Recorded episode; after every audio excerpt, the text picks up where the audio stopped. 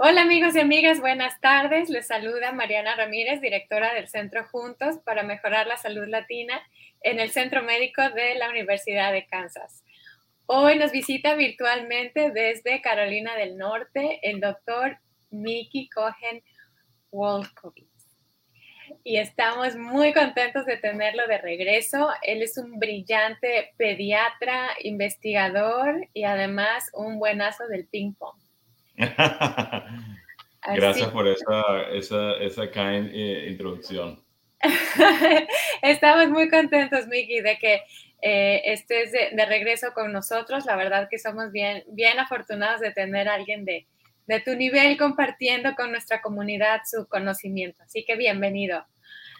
Les mandamos un saludo muy grande a nuestra gente de Kansas City, Kansas. Nuestro equipo está ahorita en un evento de vacunación y de pruebas de COVID en el Community Health Council de, de Wyandotte County con la clínica comunitaria Vibrant Health y el equipo de Heart to Heart. Les mandamos un saludo muy grande.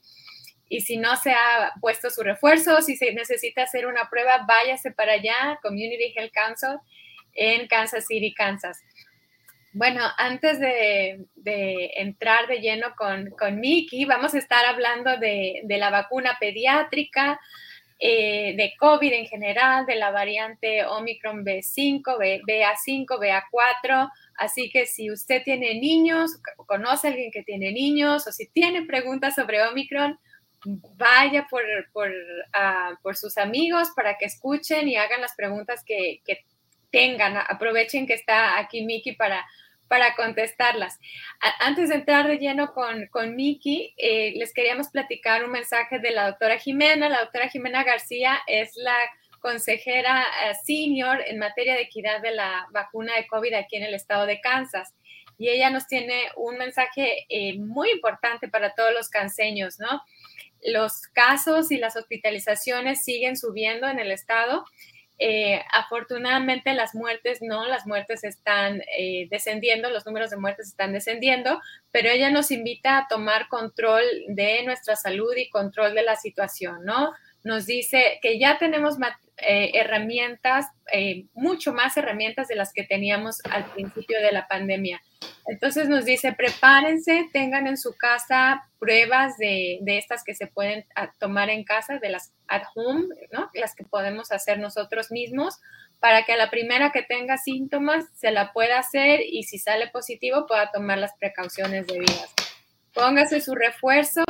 Si todavía no se la ha puesto, aproveche. Hoy estamos ahí en el Community Health Council poniendo y en donde quiera que, que viva, si usted entra a la página de KD HA, que, HE, que es la página de, del Departamento de Salud del Estado de Kansas. Ahí puede encontrar la ubicación más próxima para usted. Y si se llega a enfermar, ya hay tratamientos disponibles. Está el Paxlovid, que es muy fácil de, tomar, un tratamiento eh, bien cortito de cinco días. La cosa es que entre más pronto se lo pueda poner en cuanto empiezan sus síntomas, mejores oportunidades tiene de funcionar. Entonces, si usted se acaba de enfermar, hable con su doctor sobre el, el Paxlovid o alguna otra medicina que ya esté disponible para, para, el COVID, que es algo que no teníamos antes. Entonces, a tomar control de, nuestra salud y que la, la pandemia no tome control de nosotros. Bueno, ahora sí vamos a entrar a, a, platicar con, con Miki. Miki, antes de que nos pongamos serios acá, eh, queremos preguntarte acerca de ti, de tu historia. Cuéntanos cómo fue que te interesaste en, en pediatría y, y en ping pong. ¿De dónde nacieron esos intereses? Eh, bueno, pediatría, Mariana, creo que desde que tengo memoria, eh, mi abuela eh, solía recordarme que desde que era muy pequeño decidí que iba a ser pediatra. No, creo que sabía que iba a ser pediatra antes que iba a ser médico y a medida que pasaron los años, creo que en muchas sociedades a los niños necesitan gente que agobe por sus intereses y los pediatras definitivamente somos ese tipo de personas porque si los padres y los pediatras no abogan por, por la salud y por eh, los niños, entonces es difícil ellos abogar eh, por ellos mismos. A pesar de que tienen derechos, interesantemente todas esas decisiones son, eh, sabes, a través de los padres, no, no de ellos mismos. Entonces, eso sí, después decidí hacer infectología porque me gusta mucho tratar de descifrar enigmas y muchas veces en la infectología estamos tratando de descifrar qué está pasando, así como tuvimos que descifrar qué está pasando con COVID y seguimos tratando de descifrar qué está pasando con COVID. y el ping-pong, no sé, mi familia eh, vivíamos en un eh, edificio donde había una mesa y todo el mundo jugaba y entre mis eh, primos y mi papá y mis hermanos, este, así aprendí a jugar y, y de ahí vino eso. creo que me estoy quedando sin pila, Mariana, un momentito en mis audífonos y quiero tratar de, dame un segundo, si se me va el audífono no va a pasar nada, solo quiero dejar esto por Este, Así que así me interesé y después seguí, seguí, seguí y ahorita espero que mis hijos también lo tomen. Seguro que sí, y si es algo que viene de familia, pues hay, que seguir la tradición. Ah, y bueno, eh, como recordatorio, Miki ya ha venido antes, pero bueno, él es, el es profesor pediatra en la Universidad de Duke en Carolina del Norte y además es director de investigación pediátrica en el Instituto de Investigación Clínica de la misma universidad. Él se graduó de la Escuela de Medicina, ni más ni menos que de la Universidad Central de Venezuela. E hizo su residencia de pediatría en el Nicholas Children's Hospital en Miami. Y luego hizo una especialización en infectología pediátrica en la Universidad de Duke. También, como si fuera poco, hizo un doctorado en ciencias farmacéuticas en la Universidad de Carolina del Norte en Chapel Hill y bueno, tiene una brillante trayectoria profesional como, como pediatra y como investigador. Así que si tiene preguntas, aquí no puede tener un mejor experto para, para contestárselas. Eh, Miki, al principio de la pandemia eh, pensábamos que a lo mejor los niños no, no iban a ser impactados eh, de manera tan grave por, por la enfermedad, ¿no? Pero al día de hoy hay millones de niños en el mundo que se han enfermado. ¿Cuáles son algunos de los síntomas persistentes en, todos estos niños que, se pueden presentar en algunos de todos estos niños que, se han enfermado de, de COVID-19?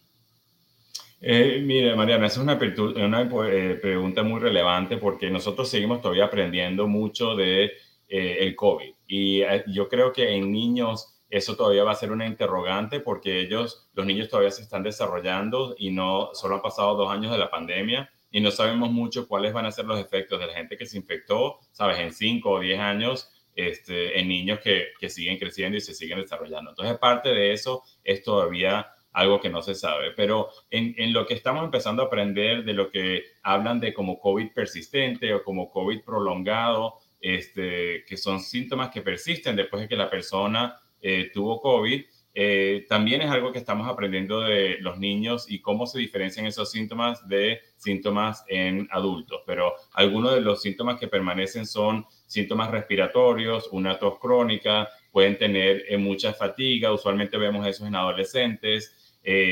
queda cuestionable qué pasa cuando los niños se infectan de COVID y les ataca el corazón y qué va a pasar en un futuro este, con potencialmente enfermedades cardíacas. Usualmente este, la parte del corazón es reservado para niños que tienen una, una forma muy particular de COVID, este, que es una forma muy severa que le da a ciertos niños, este, pero seguimos aprendiendo de cuáles son los síntomas que pueden durar más eh, en los niños versus la gente que le da el COVID agudo. Buenísimo. muchas gracias, Miki. Y nos, nos, han preguntado, más bien una pregunta que siempre nos piden que, hagamos cuando tenemos doctores es, ¿qué le preguntan sus pacientes y qué es lo que les dice? Específicamente sobre la vacuna del, del COVID. ¿Cuáles son las frecuentes, preguntas más frecuentes que le hacen los papás o que le hacen los niños sobre, sobre el COVID y qué es lo que les aconseja? Sí, miren, preguntas frecuentes que escucho de los padres con respecto a la vacuna es, uno, ¿para qué me la tengo que poner o para qué se la tengo que poner a mis hijos? Si, mis, si usualmente los niños eh, no se enferman con eh, enfermedad muy severa. Eh, dos, ¿cuáles son los efectos secundarios de la vacuna y qué se sabe con respecto a la seguridad de la vacuna? y tres, es, ¿la vacuna funcionan y cómo se ha medido que las vacunas funcionan?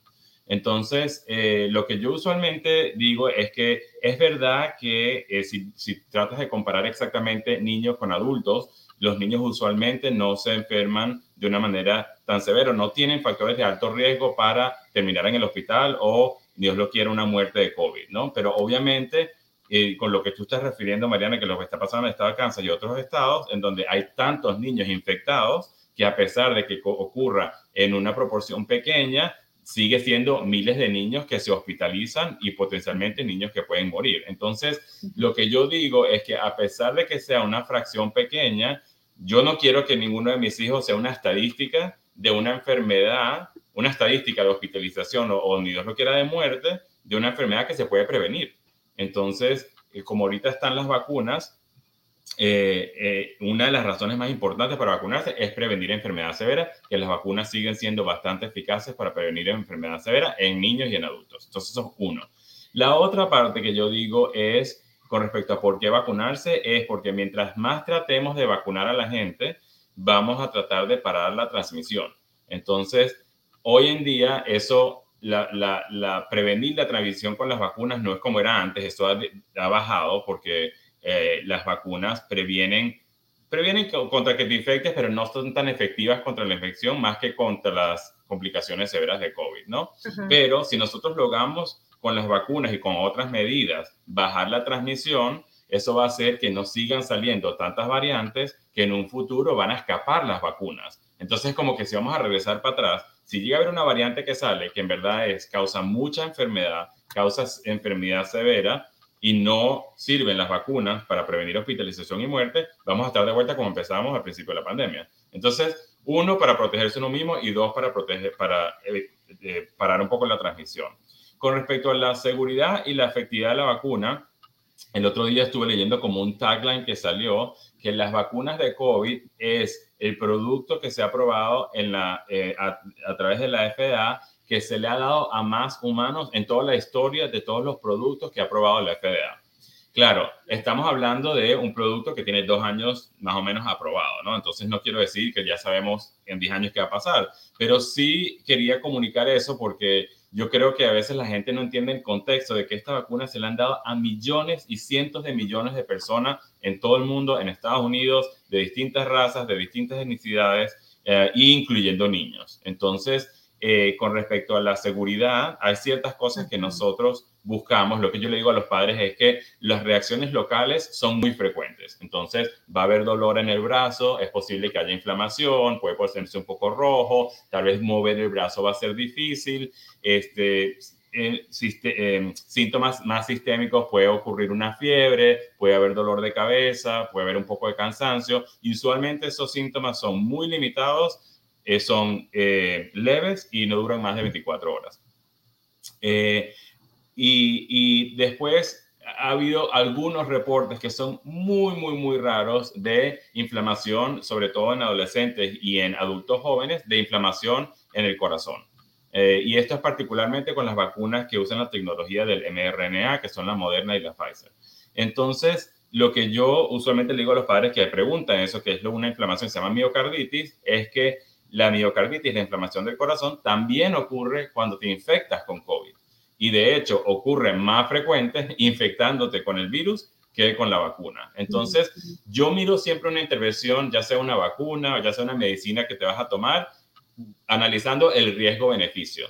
¿Cuál es el riesgo de ponérmelo o tomármelo versus cuál es el beneficio? Y yo creo que hoy en día las vacunas tienen mucho más beneficio que potencialmente riesgo con respecto a la seguridad. Y la última cosa que, yo digo con respecto a la eh, eficacia de las vacunas es que hay que separar si la vacuna va a prevenir infectarme o va a prevenir enfermedad severa. Y para mí, la en verdad, la efectividad de la vacuna es prevenir enfermedad severa y nosotros sabemos que funciona. La gente que se vacuna tiene menos probabilidades de estar en el hospital, incluyendo los niños, y tienen menos probabilidades de morirse, incluyendo los niños. Entonces, eso, y eso se ha mantenido, ha bajado un poco, no eran los 95% cuando salieron las vacunas originalmente, pero igual son bastante efectivas contra esas eh, complicaciones severas. Y con respecto a la infección, depende de la vacuna, depende si te has, tenido COVID antes, depende si te dio Delta, si te dio Omicron, si ha bajado mucho, si te protegen contra la infección. Entonces, lo que yo escucho mucho es que dice, ay, me puse la vacuna, igual me infecté, no sirvió.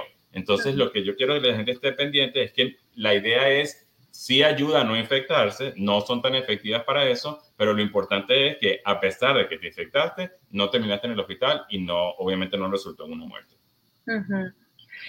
Claro, eh, y qué bueno que lo, que lo comentas, porque es algo que igual escuchamos todo el tiempo de, ay, fulanito está vacunado y se infectó, pero bueno, fulanito está vivo, ¿no? Está, está vivo y ni siquiera fue al hospital. Y es, es ese riesgo-beneficio que, que platicas. Ah, escuchamos de varios papás también ese miedo y sobre todo ahora que recientemente salió la vacuna para los más pequeñitos, ¿no? Los, chiquitos entre seis meses y, cuatro años y algunos ah, mamás, papás preocupados eh, por potenciales efectos secundarios de la vacuna, más preocupados por potenciales efectos secundarios de la vacuna que por potenciales consecuencias de, de COVID-19. ¿no? del virus como tal. Entonces, qué bueno que, qué importante esto que mencionas de, la miocarditis, por ejemplo, ¿no? Que si bien puede darse por un tipo de vacunas, también puede darse, de hecho, por la enfermedad. ¿Hay, hay alguna ah, otra eh, consecuencia o riesgo a la hora de comparar el, el riesgo-beneficio de, de ponerle la vacuna, sobre todo a los niños chiquitos de de este rango de edad contra el beneficio de ponerse la vacuna que quisiera resaltar? Eh, mira, la verdad es que obviamente a estos niños de, de, seis meses a cuatro años son los niños más nuevos que han, que han sido estudiados. Este, y claro, eh, ya sabemos muchísima más información que cuando a los primeros adultos se le empezó a dar la vacuna hace dos años, ¿no? Entonces ya estamos en una etapa donde sabemos mucho más de la seguridad, mucho más de la efectividad. Este, y usualmente, cuando uno va a ver un efecto secundario severo de una vacuna, eso se ve usualmente a los dos meses. Y por eso es que muchas de estas vacunas, cuando estaba la pandemia empezando, a los dos meses ya el FDA empezó a autorizarlas de una manera de emergencia, ¿no? Porque es raro ver que hayan efectos secundarios más tarde en lo que se sabe de vaccinología de décadas y décadas de otras vacunas que se han hecho en humanos, ¿no?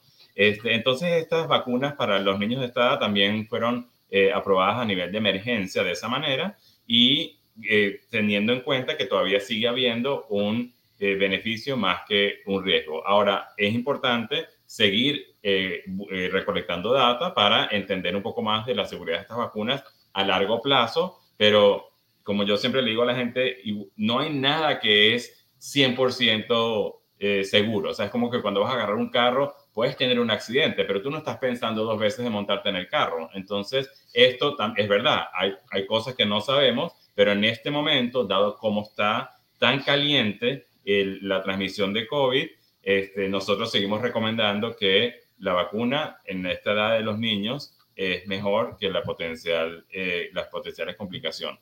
Y parte sobre todo en estos niños tan pequeños. Nosotros sabemos, porque han habido estudios, que el COVID ataca a muchos órganos en el cuerpo. Ya sabemos que ataca el corazón porque ha habido gente que ha tenido problemas cardíacos, sabemos que ataca el cerebro porque la gente está confundida, la gente después está muy cansada, sabemos que ataca a los músculos porque la gente tiene dolores musculares, etcétera, etcétera. Entonces, mientras uno más pequeño es y este virus ataca todos esos órganos, me pongo a pensar qué va a pasar con el desarrollo del cerebro de esos niños. Es muy probable que en la mayoría de los niños no pase nada pero todavía no entendemos suficiente cuáles pueden ser las consecuencias a largo plazo, 5 o 10 años, de haberse infectado con COVID. Entonces, o estar hospitalizado con COVID o lo que sea. Entonces, yo creo que esa parte, igual como la miocarditis, uno se olvida de cuáles pueden ser las consecuencias del virus o la seguridad o no de, de contagiarse y uno está concentrado más en la seguridad de la vacuna. Y yo siempre digo, bueno, este virus solo lo conocemos hace dos años. Yo no sé, o sea, todavía no sabemos qué van a ser los efectos secundarios del virus a largo plazo. Muy cierto, muy cierto. Amigos que apenas se están conectando, estamos con el doctor Mickey Cohen Wolko, siempre me Wolkowitz, y él es... Es que mis abuelos eran polacos, entonces... Pues.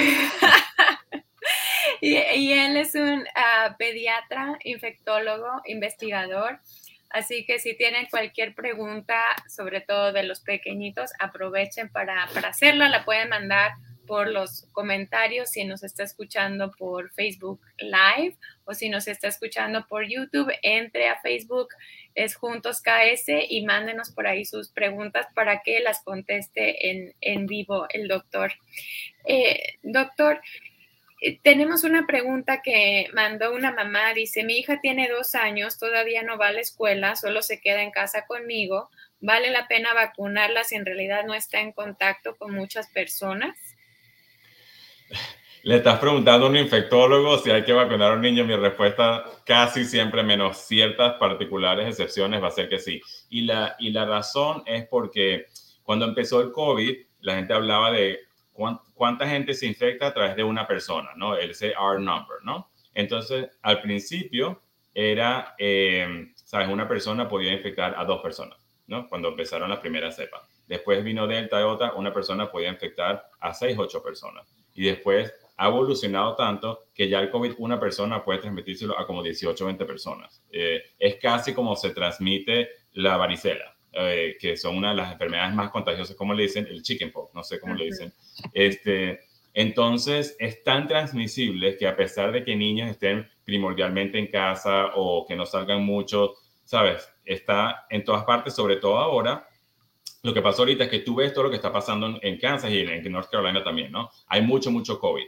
Pero uno tiene que pensar que hay 5 a 10 veces más COVID de lo que estás viendo, porque hay gente que ya es tan conocido el COVID que tiene los síntomas y no se hacen las pruebas. O si se hacen las pruebas, tal vez se hacen unas pruebas en la casa, que eso es buenísimo, pero esas pruebas no se reportan usualmente al Estado. Entonces, hay mucho COVID en todas partes que no se está reportando. Entonces, hay mucho más COVID de lo que la gente puede ver. Entonces, dado estas circunstancias en donde hay tanto COVID, creo que es muy difícil proteger a un, a un niño, inclusive niños que están primordialmente en la casa o que no tienen mucho contacto social. Muchas gracias, doctor. Y otra pregunta que nos han hecho los papás es, ¿qué hago si mi hijo no se quiere vacunar? Mira, yo lo, yo lo, que trato de hacer, yo creo que eh, los, a los niños, eh, ¿sabes? Uno tiene que, no quiero decir hablarle como adultos, pero creo que uno tiene que presentarles la información. Y últimamente creo que es parte de la labor de, los padres es asegurar la, la, seguridad de sus niños, así como lo hacemos con muchas otras cosas. Entonces, creo que parte de la responsabilidad está en los padres y eh, eh, eh, compartiendo la información de qué son las vacunas y por qué es importante vacunarse, al igual que es con los niños que se ponen todas las otras vacunas que son requeridas para, por ejemplo, ir a la escuela. Entonces, no veo como esto sea muy distinto que ese tipo de requerimiento y esas vacunas que, o sea, las vacunas que los niños se ponen por el, por el programa de vacunación regular, esas enfermedades casi no dan en Estados Unidos. Y a pesar de eso, millones de niños se ponen esas vacunas. Claro, ya tenemos varias décadas con información de seguridad. Eso, o sea, yo entiendo que estas no han, estado, no han estado tanto tiempo en el mercado, pero yo lo veo muy parecido a las vacunas que los otros niños eh, se ponen y hablándole claro a los niños y después eh, los padres tomando las riendas, creo que es una buena, una buena combinación. Y haciendo equipo con el pediatra también, ¿verdad? Porque el pediatra es la, una de las personas en las que más podemos confiar, que siempre va a estar a favor de, del niño, buscando el mejor interés del niño. Entonces, si los papás tienen dudas o, los niños también tienen dudas, el pediatra es una excelente fuente de, información confiable e, y, de confianza también, porque es alguien que, ah, que, ven, con frecuencia, que conocen en, en quien confían. Ah, y últimamente los papás tenemos esa responsabilidad de, cuidar y ver por el mejor interés de nuestros niños.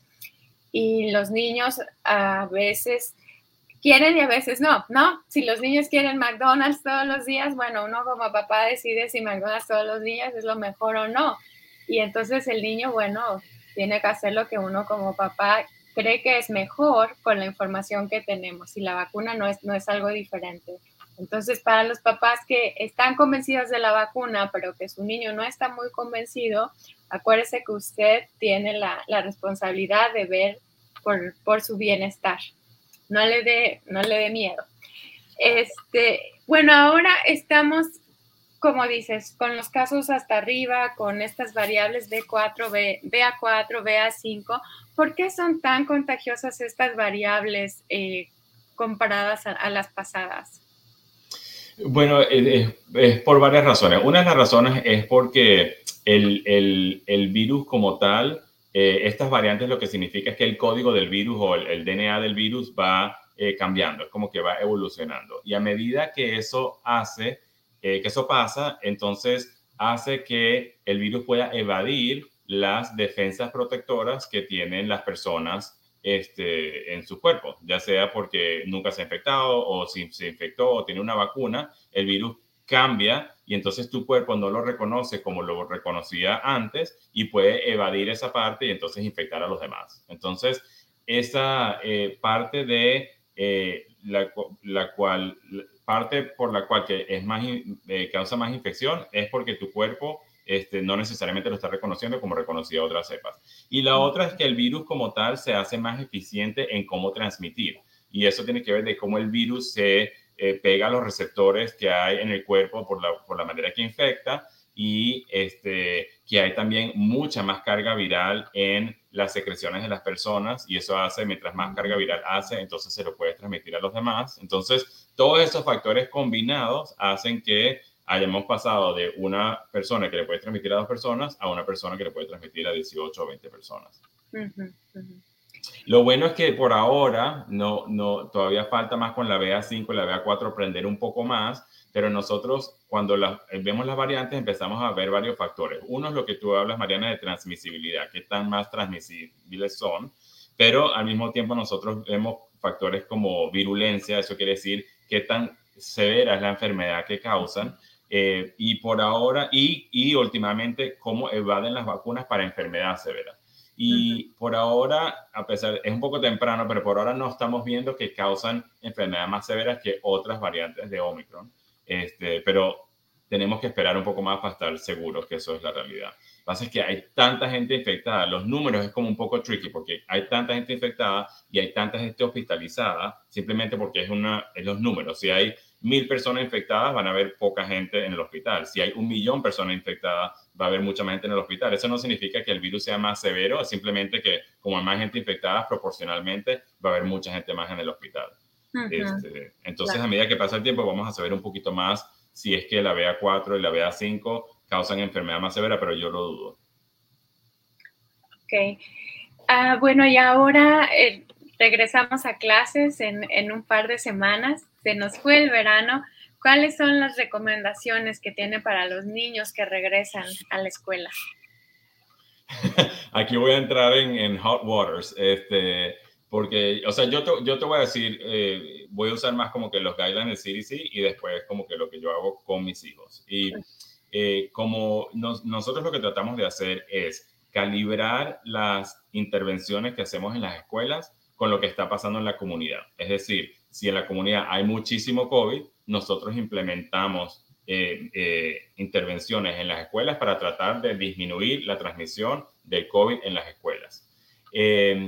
Y si hay poca transmisión en la comunidad, entonces empezamos a hacer más, a relajar esas intervenciones en las escuelas. Entonces, mientras haya alta, eh, eh, ¿cómo se llama esto? Transmisión en la comunidad, eh, una de las cosas que sabemos que son que es muy efectivos es el uso de máscaras.